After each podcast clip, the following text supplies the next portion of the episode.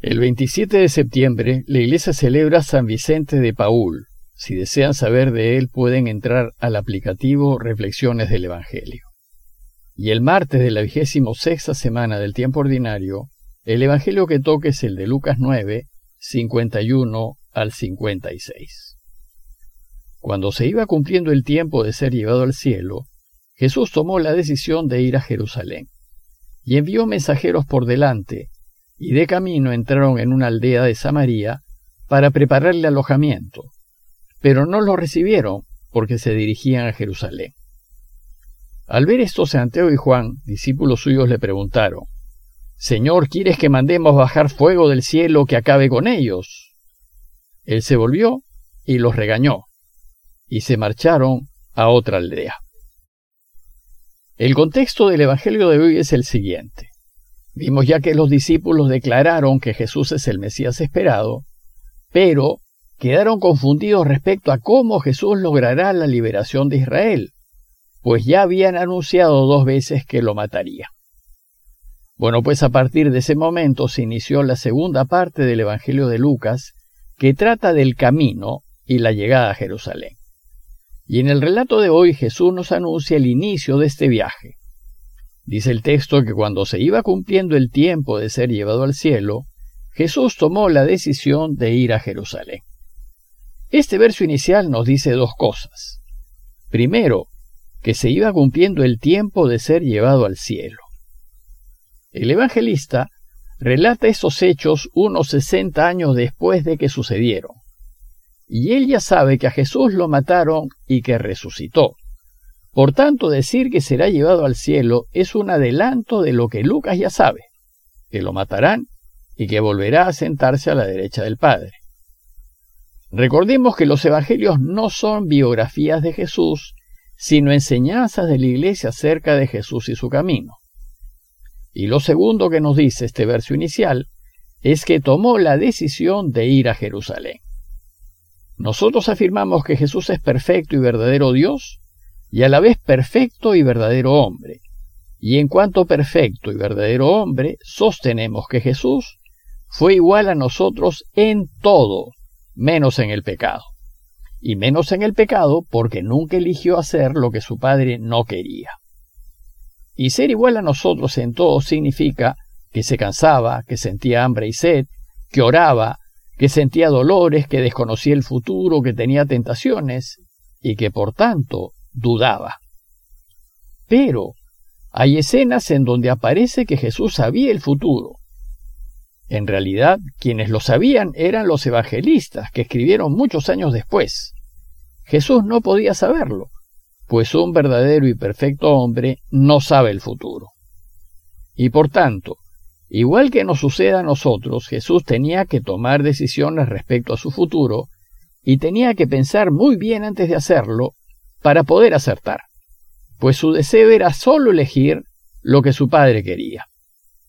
En consecuencia, podemos suponer que la decisión de ir a Jerusalén le supuso mucho discernimiento, oración y reflexión, pues buscaba tener claro que eso es lo que quería su padre.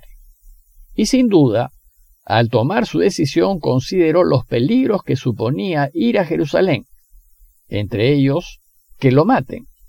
Ya sabía que los judíos querían deshacerse de él. Entonces, sopesando los pros y contras, a la luz de la oración, vio claro que ir a Jerusalén era la alternativa que su padre quería, y por eso el texto nos dice que tomó la decisión de ir a Jerusalén. Asimismo nosotros, cada vez que vayamos a tomar una decisión, en especial si es importante, si queremos acertar, es necesario que la consultemos con Dios en la oración. Y luego de un proceso de discernimiento espiritual, debemos inclinarnos por la alternativa que consideramos coincide con lo que Dios quiere, aunque esa alternativa no nos guste y sea peligrosa. Una vez tomada la decisión, dice el texto que envió mensajeros por delante.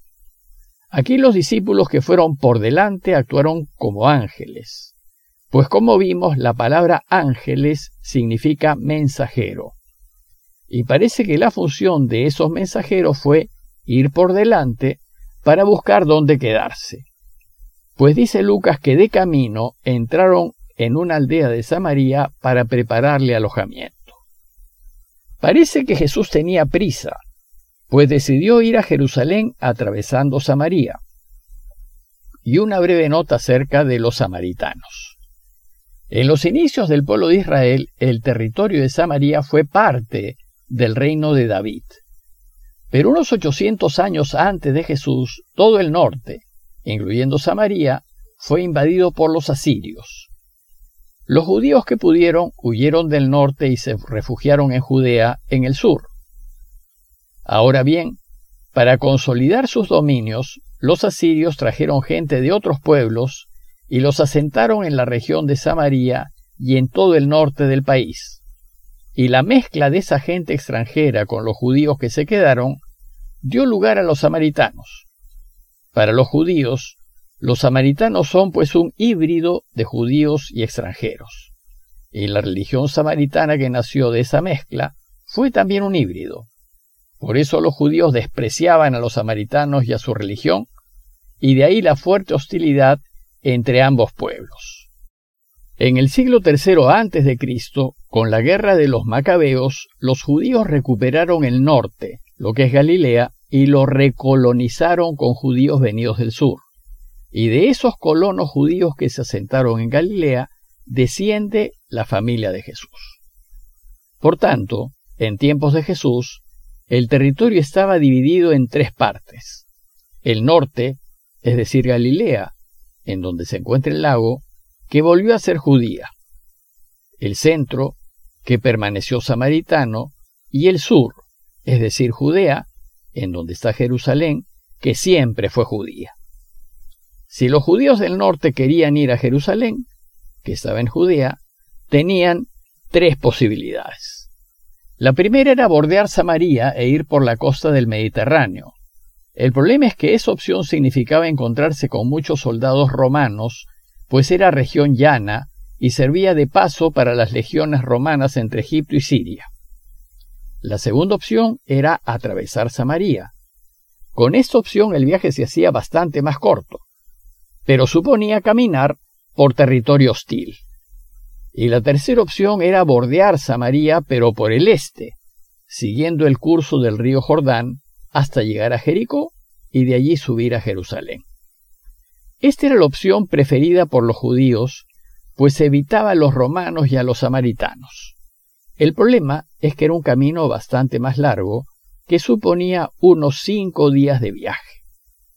Lo extraño es que esta vez Jesús tomó la decisión de ir a Jerusalén atravesando Samaria. Tal vez para enseñarnos que su camino, el que nos espera, está lleno de hostilidades. El texto nos dice que puestos en camino, entraron en una aldea de Samaria para prepararle alojamiento, pero no lo recibieron porque se dirigía a Jerusalén.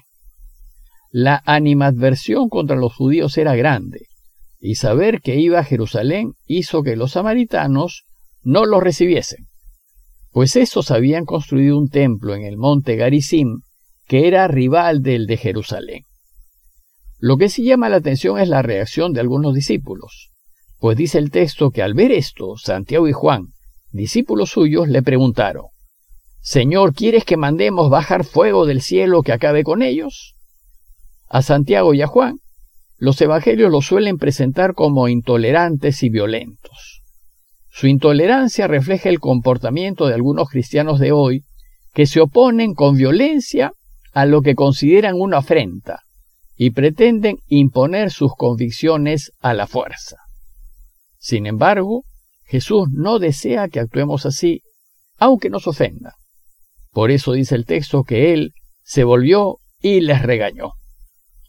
Para Jesús el cristianismo es una propuesta libre, que se apoye en la libertad de las personas y nunca se debe imponer ni obligar, pues Dios nos ha creado libres para elegir y espera que ejerzamos esa libertad. De hecho, Dios nunca nos obliga a que hagamos lo que Él quiere. Nos sugiere, nos indica, nos propone, pero nunca nos obliga ni amenaza. Él siempre va a respetar nuestra decisión aunque ésta sea contra la suya. El problema es que cuando elegimos lo que Dios no quiere, nos metemos en problemas. No con Dios, sino con la vida. Y Dios no desea que nos metamos en problemas.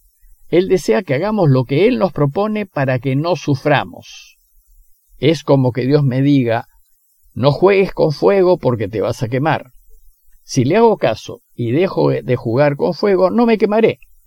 Pero si no le hago caso y sigo jugando con fuego, si llego a quemarme no es ningún castigo de Dios, sino culpa mía.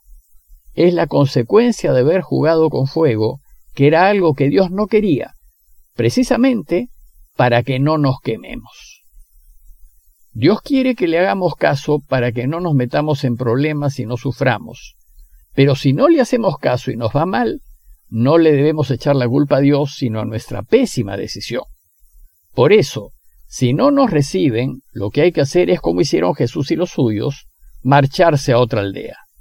No pagar mal por mal, porque nos irá mal, sino pagar bien por mal, y así nos irá bien, pues es lo que Él desea. A manera de conclusión los invito a dos consideraciones.